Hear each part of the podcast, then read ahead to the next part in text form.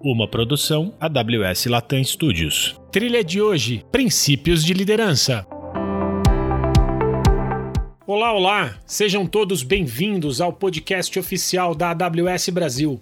Eu sou Fernando Sapata, arquiteto de soluções. E eu, Renato Barbosa, desenvolvedor de negócios de inteligência artificial. Nesse podcast você pode esperar temas sobre negócios, temas técnicos, deep dive, entrevistas, diversas formas da gente conseguir levar conteúdo para vocês. Então, fica aí coladinho no radinho. Se vocês quiserem submeter temas para gente, fiquem à vontade e começa o nosso episódio agora. Pessoal, estamos aqui mais uma vez só que agora nós vamos falar de um tema um pouco diferente. Diversas pessoas acabam perguntando o que são os princípios de liderança da Amazon. Como a maioria de vocês deve saber, são bem importantes para quem está querendo entrar aqui na Amazon, passar pelo nosso processo de entrevista. Para falar sobre isso, Gustavo Santana. Gus, mais uma vez, seja bem-vindo ao nosso podcast. Pô, maior prazer estar aqui, Renatão, Sapata, valeu demais ter me chamado. Tamo junto. Para começar, eu acho que a gente podia decidir se a gente vai usar o princípio de, de liderança em inglês ou em português. Vamos citá-lo em inglês e depois traduzir, pode ser? Pode ser. Então hoje nós vamos falar sobre Learn and Be Curious. É isso, Gus? Isso, é isso aí. Learn and be curious. Ou em bom português, né? Ou português nosso, é aprenda e seja curioso. Se a gente, se a gente der uma olhada o que, que é que esse princípio de liderança fala, né, em tradução livre aqui, basicamente fala que líderes nunca deixam de aprender e buscam melhorar a si mesmos. Eles são curiosos sobre, sobre novas possibilidades e agem para explorá-las. Quando você quando vocês escutam isso, e se lembra do dia a dia na AWS, na Amazon. O que, que vem à cabeça do, do aprenda e seja curioso, do Learn and Be Curious? Bom, Gus, eu acho que Learn and Be Curious é algo que. Eu, eu acho que é algo que está bastante intrínseco no meu, no meu DNA, sabe? É, é um pouco difícil falar para mim disso, porque acho que eu nunca parei para refletir sobre como eu posso melhorar isso em mim, porque sempre foi uma coisa muito natural em mim. Né? Eu sempre tive esse desejo, essa curiosidade de, de buscar coisas novas. Né? Eu acho que uma das minhas definições é ser constantemente insatisfeito. Isso quer dizer que você quer dizer que você nunca está feliz com as coisas do jeito que elas são hoje ou do jeito que elas estão hoje. Então, isso é um pouco a forma que me define. Então, é buscar coisas novas e aprender coisas novas, é, eu acho que é, é, a, é, a, é o normal, né, para mim. Então, é, no dia a dia, eu, eu traria isso. E para você, Sapata, o que, que é Learning Be Curious, né? Aprender e ser curioso para você? Gus, eu acho que podem ter diversas variações ou interpretações. Falando um pouquinho da realidade do que nós vivemos né, dentro da Amazon, eu acho que isso está muito mais atrelado à velocidade com que a gente cresce e à velocidade com que o negócio muda é a velocidade com que os nossos clientes mudam. Eu entendo e eu vivo Learning Be Curious muito mais de uma forma de você estar tá sempre fora da sua zona de conforto, porque a maioria das pessoas entende que aprendizado, por exemplo, ah, fui lá, aprendi culinária. Vou pegar um exemplo de culinária para tentar deixar isso mais, mais prático para quem está nos ouvindo. Pô, beleza, você vai lá e falar, agora eu aprendi a fazer um determinado prato. Na verdade, você vai continuar aprendendo, né? Se você fizer ele 30, 40, 50 vezes, você cada vez vai fazer ele melhor, né? Então o aprendizado, ele é constante. Quando a gente leva isso para o mundo de tecnologia, você aprende uma linguagem e da mesma maneira. Né? Se você ficar fazendo refactoring naquele seu código, cada vez mais ele vai estar tá melhor, mais performático,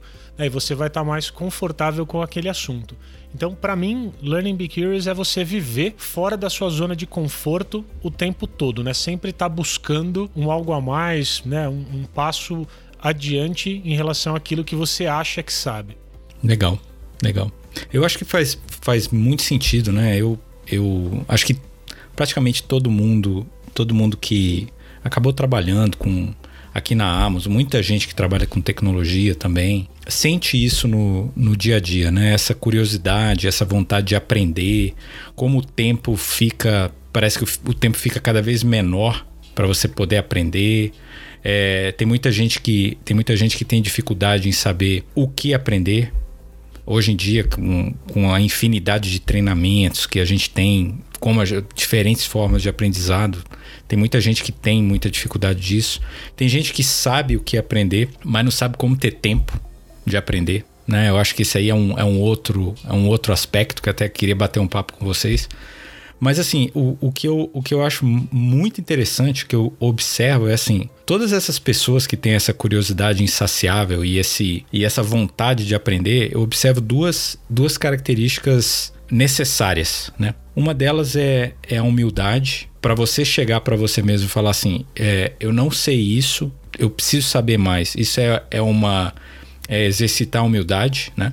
Então quem não, quem não tem isso tá, tá automaticamente satisfeito. Não, eu já sei, eu já sou mestre nessa área, já, já sei fazer isso, né? E a outra coisa eu acho que é, que é coragem. Tem gente que tem humildade, mas às vezes não tem a coragem, talvez, de ir lá e sair da zona de conforto, ir lá e nossa, eu vou começar do zero, eu vou começar do beabá nesse tema aqui justamente para aprender. Então eu vejo essas duas coisas muito, muito é, alinhadas com, com todo mundo que tem isso, né? Não sei se faz sentido isso que eu tô falando para vocês. Gus, eu acho que eu acho que isso faz total sentido. É, o ponto que você trouxe sobre e reiniciar, né? Começar do zero. Isso para muita gente ou pros satisfeitos, naturalmente acaba sendo um, um, um reinício, algo dolorido né? Porque você tem que começar a coisa do zero. E no fundo, no fundo, a pessoa que traz isso consigo, né, essa curiosidade, ela se diverte justamente por começar do zero. Essa é a parte legal, começar do zero, né? É, eu acho que quando a gente se propõe a esvaziar o nosso copo para encher de novo com novas aprendizagens ou com experiências novas, a gente, a cada dia, a gente não tá começando do zero, na verdade a gente tá pegando mais uma coisinha e colocando dentro da nossa bagagem, dentro, dentro da nossa mochila. A gente tá cada vez agregando mais coisas no nosso, no nosso pacotinho completo aí, né? Eu, eu tenho muito essa visão comigo. Total, Gus. Eu acho que nessa, nessa linha, né, eu costumo. Eu, eu costumava usar bastante esse exemplo na época que eu estava é, lecionando Java. E eu sempre falava assim, gente, quanto mais eu conheço Java, menos eu conheço Java né? Porque quanto mais você estuda e mais você conhece, mais você identifica, né, o que falta e você acaba descobrindo novos mundos, né? Você descobre novas possibilidades. Você vai, né, o tempo todo buscando novas possibilidades e buscando completar, né, ou diminuir os espaços no seu mosaico de conhecimento. Então, na minha visão, acho que essa, essa ideia da zona de conforto, para mim, né, no meu dia a dia, é o que mais, é o que mais define. Ô, ô Gus, eu, eu tenho uma dúvida.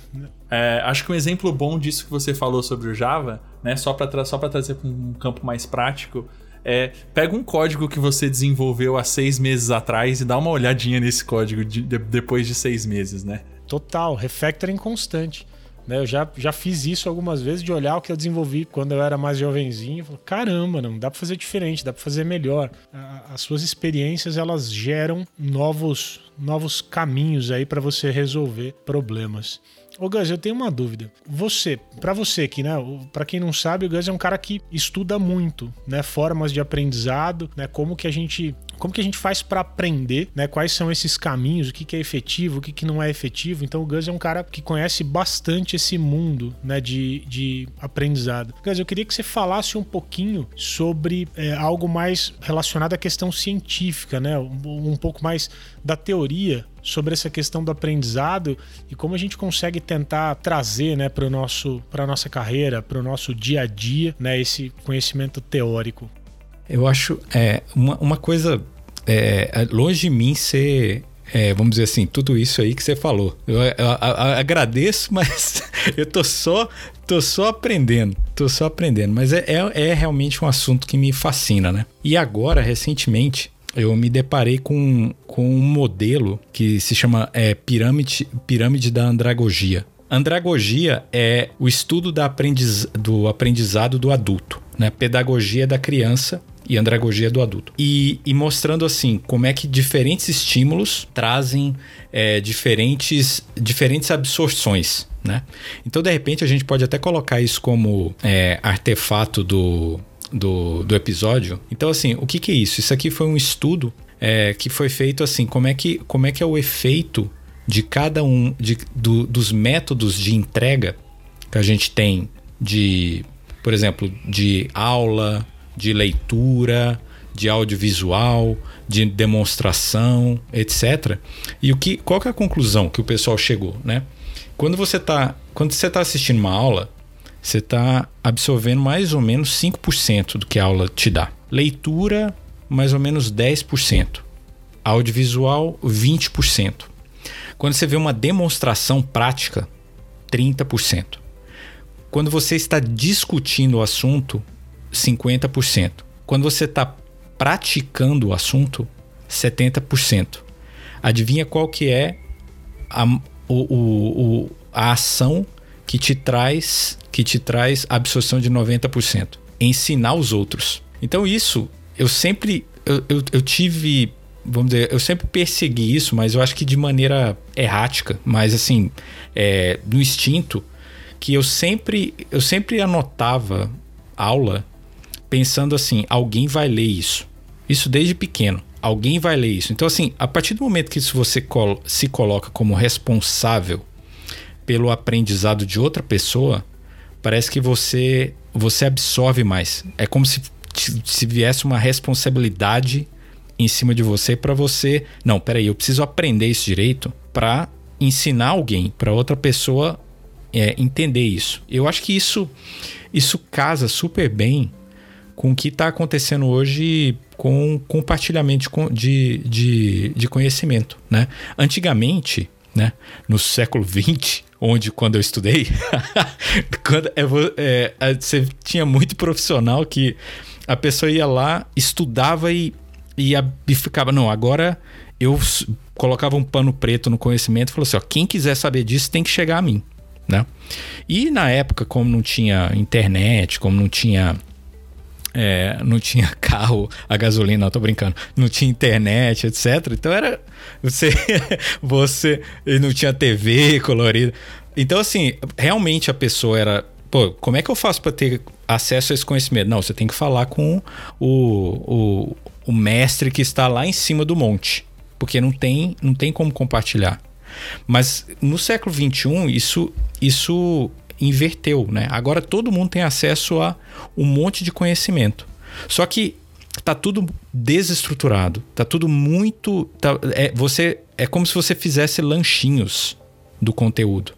Então se você se você é uma pessoa que consegue sintetizar, você consegue colocar, né, fazer o caderno para as outras pessoas lerem. Você fala, ó, oh, esse aqui é o caminho das pedras.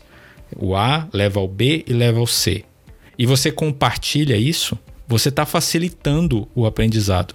E, em compensação, você está absorvendo 90% daquilo. Então, o que, o que funciona muito para mim mesmo, e essa pirâmide da andragogia só confirmou esse modelo que eu, que eu tinha na minha cabeça, era para aprender bem algo, você tem que se propor a ensinar aquilo. Uma volta super grande para falar um negócio tão simples quanto, quanto esse. Ô Gus, isso que você falou é legal pra caramba, porque eu sempre, né, na época que eu tava lecionando, lecionando Java, esse mindset, né, de você olhar e falar assim, caramba, é, é impressionante como você aprende muito mais quando você está ensinando, né, e o ciclo ele ele volta, né, retroalimenta, né, todo esse processo. E uma, uma coisa também que não é desse século, né, a maioria das pessoas não vai entender, mas é, é, é algo bem importante, né, para quem está olhando né, para a pirâmide e pensando em aprendizado, tem relação com um, um feedback, um bate-papo que eu tive com um chefe algum tempo atrás, algum entendam bastante, e ele me deu um exemplo bem legal. Ele falou: Cara, quando você se comunica com outras pessoas, é, isso está muito relacionado com o handshake de um modem discado. Né? Então, há algum tempo atrás, né, para essa galera né, que está acostumada com a internet é, rápida e tudo mais, é, a, gente, a gente tinha um negócio chamado fax modem, né? E esse fax modem, na hora que ele conectava, ele fazia um super barulho divertido que era o handshake. E esse fax modem, né, ele tinha velocidades, né? Então eu tinha um de 56k. Só que na época, meu provedor, ele tinha um receptor de 33K. O que, que acontecia? Quando você faz uma conexão de um modem de 56K com um receptor de 33,600, né, para ser mais exato, a comunicação ela é estabelecida a 33,600 e não a 56K. Então, para quem tá nessa, nessa jornada né, de aprendizado, seja ensinando, né, ou seja pesquisando e, e, enfim, né, aprendendo efetivamente, é bem importante ter esse mindset, porque a comunicação ela só vai ser efetiva a partir do momento que você colocar o, base, o baseline né, pela menor velocidade. Ou seja, você que está ensinando tem que se adaptar à velocidade de aprendizado né, dos seus alunos. E o cara que está aprendendo, eventualmente, ele pode ter um desempenho melhor ou pior se a velocidade do orador, né, de quem está passando para ele aquele conteúdo, não tiver aderente àquilo que ele está apto a, a, aprender e absorver naquele momento. Então, assim, mais um paradigma né, das velocidades de modem. Para quem tiver curiosidade, vai no buscador, coloca lá fax modem 56K, vocês vão entender e coloca handshake, né, vocês vão ver sons interessantes sobre uma conexão de escada do século passado. Não, tem, tem, tem tudo a ver. É, no final das contas, é, a gente, eu tenho certeza que a gente vai fazer um, um episódio sobre isso em, nessa track de cultura Amazon, né? Sobre working backwards, né? O que, que significa isso? Que é se orientar pela audiência se você está fazendo um treinamento, né? É, então é, é, é isso mesmo, é você se, se colocar é, no lugar de outro para ensinar, né? E, e uma das coisas também, até só para trazer um, um ponto que assim, eu, eu conheço muita gente curiosa, muita gente que sabe o que estudar, já está definido, etc. E tem uma ultra mega dificuldade de arrumar tempo para isso. Qual que é a dica que vocês têm para isso, né? Eu, eu tenho eu tenho a minha, mas eu queria ouvir de vocês. Como é que o que que você faz com hoje com esse tanto de coisa para fazer? Como é que você aprende num dia com um dia extremamente atarefado, com cheio de, de, de projetos que a gente tem? Bom, Gus, é, eu diria para você que eu acho que tem, tem uma coisa que é primordial para que eu possa aprender alguma coisa. Eu preciso preciso ter um tempo dedicado a isso. É, é uma coisa que eu faço, independente se eu tô de casa, se eu tô de home office, onde eu tô. É, eu defino um horário e aquele horário é como se eu tivesse vivenciando aquele treinamento, né? É, um dia eu ouvi de uma referência externa que não é porque você estuda em casa que necessariamente você não tem que vivenciar o mesmo horário que você estaria no teu estudo. Então, se você imagina que a gente está aprendendo um novo idioma, né? E a tua aula é de segunda e quarta das 7 às 8. Das 7 às 8 você está dedicado para aquilo. Não é porque você tá em casa ou porque teu dia tá corrido que você não pode dedicar das 7 às 8. Então eu faço da mesma forma. Então, um horário de, no meu dia, independente aonde eu esteja, se eu estiver é, viajando a trabalho, obviamente sempre nos meus horários possíveis, né? De, de, de, que, eu não, que, eu, que eu não tô trabalhando, eu, eu dedico esse tempo a isso. Então, eu acho que ter horário, disciplina, é algo que é algo muito importante, cadência, né? Você precisa estar todos os dias ou, todo, ou todos aqueles momentos marcados dedicado àquilo.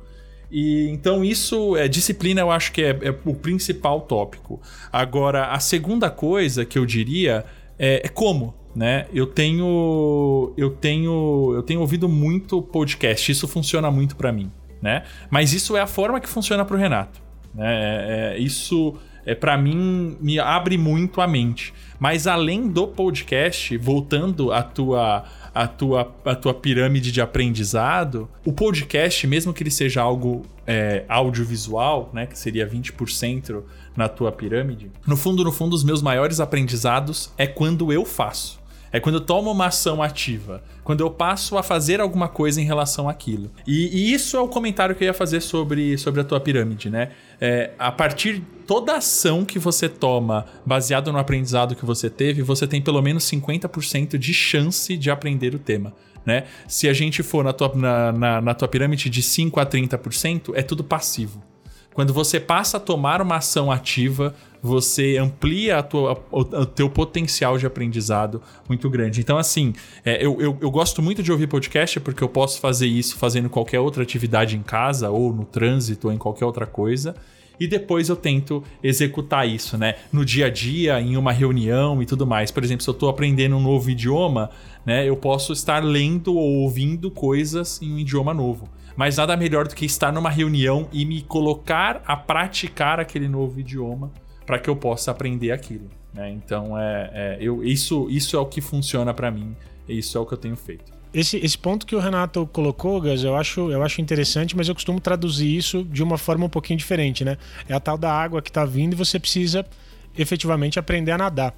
Então, eu acho que sim, né? Disciplina, você ter slots travados, né? Para aquilo acontecer é bem importante. O método, sem dúvida alguma, influencia né? Tem pessoas que vão muito mais pelo áudio, né? Tem pessoas que são muito mais visuais, né? Tem pessoas que só vão fazer se elas executarem, né? Elas só aprendem quando vai executar efetivamente. Então, cada um acaba indo, né, para um caminho diferente, mas uma coisa que eu vejo muito acontecer, e pelo menos é, tem relação direta comigo, é a tal da motivação. Entenda a motivação não que você, né, que não faz isso não é motivado, mas é, você precisa ter um entregável né, e eventualmente enxergar o benefício que aquilo vai te trazer em relação àquele novo conhecimento. Porque eu sempre dava esse exemplo para os meus alunos de programação. Eu falava, gente, você quer aprender a programar? Então cria um compromisso né? Não, não vai para o Hello World, cria um compromisso. Fala assim, cara, eu preciso desenvolver um sistema XYZ, coloca a data para você ter efetivamente uma motivação. E se essa motivação for comercial, né? eventualmente você vender um projeto, enfim, né? que você precisa executar, isso é importante. A partir dali, você consegue priorizar, né? ter slots na sua agenda e fazer o que precisa ser feito para encontrar essa motivação e encontrar esse tempo que antes você não tinha. Então, para mim, é encontre qual é a sua motivação, encontre qual é o seu outcome, né? O que, que você efetivamente precisa buscar ou entregar que vá motivar é, esse seu aprendizado. Isso, na minha visão, pelo menos para mim, é o que funciona funciona bastante, é, é, bem importante na minha jornada de aprendizado. É legal você ter comentado isso, que para mim é, sempre foi certificações. Né? Certificação é um, é um é um aspecto disso, porque é, o, meu, o meu background é de, é de infraestrutura, né? Não, nem tanto de, de programação. Então, para mim, fazer uma, uma certificação um pouco mais um pouco mais difícil era garantia de ter de ter um deadline de ter é, eu tinha que estudar um blueprint eu tinha que sair da minha zona de conforto ou seja eu tinha que estudar um monte de coisa que eu não estava no meu dia a dia e no final era, era muito mais esse, essa motivação do que ir propriamente lá e conseguir a certificação e ficar falando, ah, eu tenho. Era mais essa, essa estrutura, dar uma estrutura para o meu, pro meu estudo. É, legal. Um compromisso, né? Ô, ô Gus, eu tenho uma dúvida e eu queria te perguntar. É, a gente falou sobre learn, é, como funciona o aprendizado e como aprender, né? Agora, eu acho que o Learn não é nada sem o Be Curious. E eu queria ouvir de você. O Be Curious é algo que a pessoa tem? É algo que a pessoa aprende? Qual é a tua visão sobre isso? Posso estar totalmente, totalmente errado, né? Mas eu acho que curiosidade ela é um, um estado mental que você pode é, estimular ou você pode simplesmente deixá-lo de lado, se você quiser, no dia a dia, né? Eu acho que por exemplo, você comentou, Renatão, que você gosta de ter um horário, um horário fixo para aquilo, você gosta de ter para aprender, etc. Eu, eu, eu acho que tem muita relação com, com isso, de você tá, você ter uma, um, um, um cérebro aberto e você seguir buscando, às vezes até um pouco é, sem ser de forma muito racional. Mas espera aí, por que, que é isso aqui? Por que, que eu não estou entendendo isso? Será que tem uma causa? Será que tem? Então essas perguntas que você vai vai se colocando é eu eu acredito que é um estado um estado que você pode estimular em você mesmo. Né? Então, eu acho que tem gente que nasce curioso, todas as crianças são curiosas por, por natureza, só que algum, quando vão se tornando adultos, vão deixando a curiosidade, curiosidade de lado. Então, eu acho que é, é uma questão de você saber estimular aquilo. Saber estimular.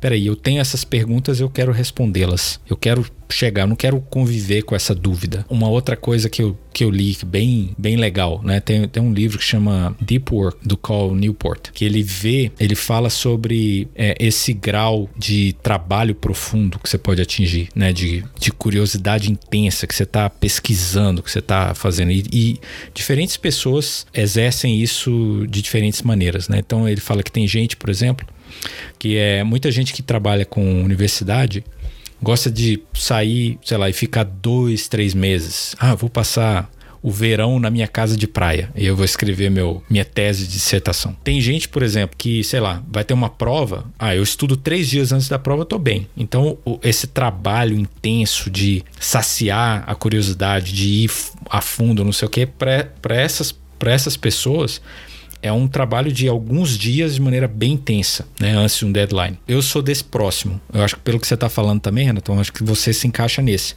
Eu, eu gosto de ter esse horário certo no meu dia. Eu consigo, eu consigo ver o meu cérebro antes de chegar ao horário, parece que ele vai se adaptando assim, parece que ele vai mudando o jeito. É igual, sei lá, se você tem o horário do almoço, se é meio-dia, 11h30 você já começa salivar, o estômago já começa. É a mesma coisa, só se você tem aquele horário lá, o seu cérebro já começa a reunir é, informações para que aquele momento seja produtivo, né? Esse terceiro tipo, com certeza, é o meu, eu acho que é o seu, né? E tem o quarto tipo, que eu, eu, eu já conheci gente assim, aquele que, aquela pessoa que consegue mudar de contexto e em 15 minutos tá estudando alguma coisa e depois para, estuda meia hora, aí vai fazer uma outra coisa. Eu, eu não consigo, né? Se, se eu tenho meia hora no meio do dia, não significa que aquilo vai ser produtivo para aprendizado, né? Então é muito de você localizar é, o, que, que, é, o que, que é bom para você, o que, que é legal pro, pro, pro seu cérebro para você exercer aquilo. Né? Então, eu, eu acho que eu falei um pouco sobre curiosidade, mas eu coloquei também, eu falei um pouquinho de, de método, né? E você, Sapato, você ficou aí caladinho, cara? Fala aí, mano. Eu acho que curiosidade. Eu tava, né, fiz um, curso recentemente, Gaz, eu tava estudando bastante sobre isso, né, em relação a, a questão de curiosidade, né? O que você falou faz todo sentido, né? As crianças, elas nascem curiosas, né? Elas nascem experimentando e ao longo do tempo, né, os pais, os avós, as pessoas que convivem com ela, a nossa cultura acaba podando a capacidade das crianças de serem criativas e de serem curiosas. Né? Então, super concordo que é possível, né, você ter esse mindset de curiosidade, mas eu, eu queria colocar uma pimenta em relação a isso, que eu acho que a curiosidade ela tá ligada diretamente a uma coisa que o ser humano é meio averso, que é risco. Né? Então, assim, eu já conheci algumas pessoas aí nessa, nessa jornada, né, na minha carreira, que elas tinham medo do novo.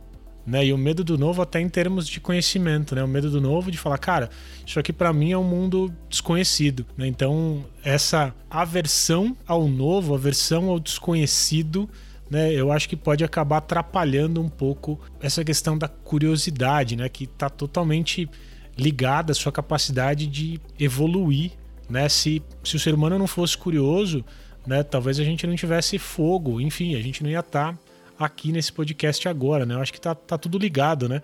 A questão da pessoa sair da, da tribo que ele tava para ver o que tinha do outro lado da floresta, né? Acho que tá tudo ligado. Então, assim, para mim, curiosidade tá muito atrelada à evolução. Né? Então eu não consigo ver evolução sem curiosidade, né? Porque isso na minha visão, isso tá no DNA do ser humano. Curiosidade é, é base pro trem todo. Ô Gus, mas, tipo, beleza, pra gente caminhar aqui pro nosso final, porque esse tema é muito legal, né? Senão a gente vai ficar aqui, acho que umas 8 horas falando sobre isso. Pra gente caminhar aqui pro nosso final, olhando um pouquinho, né? Você que é o gerente né, do time de especialistas para América Latina aqui na AWS, como que esse princípio de liderança é importante no nosso processo seletivo? Né? Que dica que você pode que você pode dar? Ou como, como é importante avaliar isso no nosso processo de entrevista, para a galera poder entender efetivamente uma aplicação prática disso? Excelente pergunta. Para mim é o seguinte: eu acho. É, quando você olha muitos dos das descrições lá do trabalho, do que, que se espera, qualificações básicas, qualificações qualificações preferenciais que a pessoa tem que ter, muitas vezes você você fala assim, pô, não, eu acho que não existe uma pessoa assim, né? Ou quando você entra, você lê as suas, você fala, pô, será que eu sei isso tudo, né? Mas assim, eu acho que algo que, que deixa que deixa todo mundo confortável, né? Todo mundo, sei lá, seus colegas, o seu gerente, quando você entra, quando, quando você está fazendo um, um, processo de entrevistas, é se você tem um aprenda e seja curioso, você tem um, um learn and be curious alto, que significa que tudo aquilo que você não, não tem no seu HD, você tem CPU e memória para aprender. Tudo aquilo que você, com, com o tempo, você consegue processar aquilo, né? Não é só experiência, mas é capacidade de aprender e aprender às vezes coisas que a pessoa que está te contratando ou o time que está te contratando nem sabe, nem sabe o que, que é ainda. Então aprender junto. Então, sei lá, eu, eu vejo muito, eu, é, eu, eu reconheço muito isso daquelas duas coisas que a gente falou lá do início. É humildade e coragem, né? De saltar no escuro, de aprender e, e realmente começar do zero, como o Renatão falou. Eu só queria, aproveitando esse tema, trazer um, um exemplo interessante para finalizar esse episódio é, de um processo seletivo que eu participei agora há pouco de um candidato e eu queria compartilhar com vocês, que eu acho que vale muito a pena, né?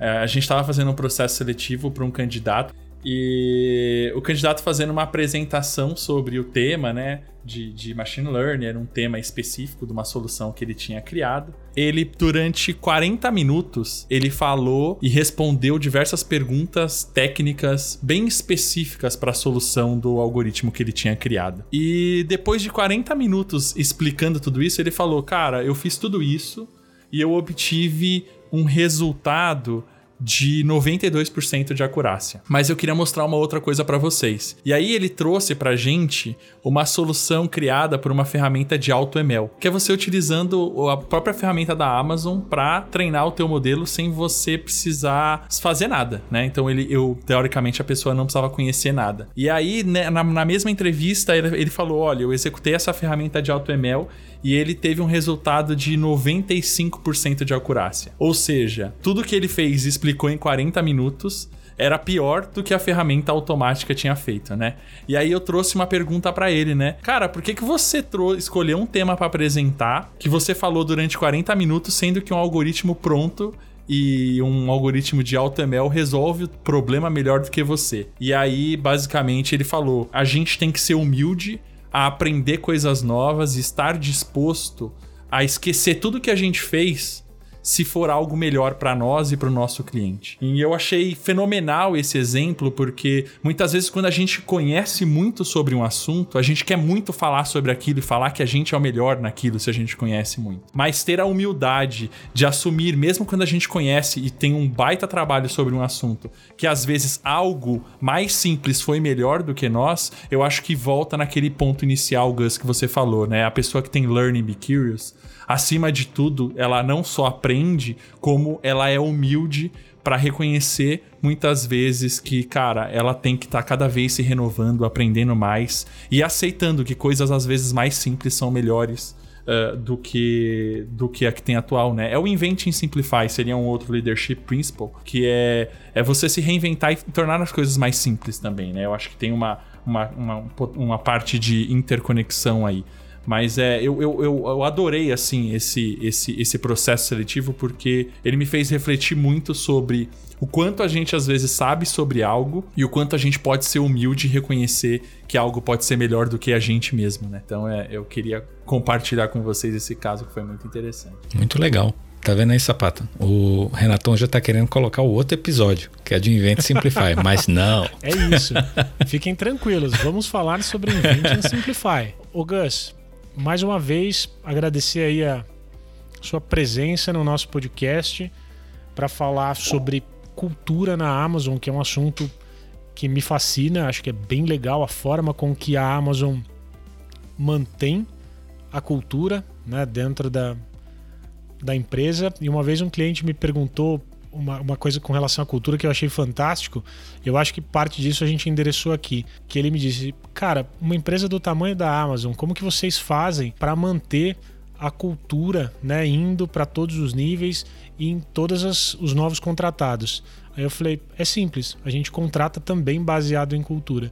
Então as pessoas que entram na Amazon, elas têm essa cultura, na maioria das vezes, mesmo sem saber. Né? Elas conseguem descrever casos sobre os nossos 14 princípios de liderança. A diferença é que não necessariamente ela chamava aquilo com o nome que nós damos aqui dentro.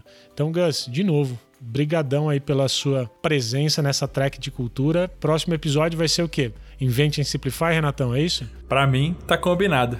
Já senti que o Renatão quer esse. Não, beleza. Fechou. Então, o próximo de cultura, invente em Simplify, galera. Obrigado. Gus, palavras finais. Muito obrigado. Sempre bom estar aqui com vocês. Sempre uma experiência de aprendizado. É isso. O grande mestre Gustavo Santana. Obrigado, pessoal. Até mais. Valeu, abraço. Valeu, gente. Abração.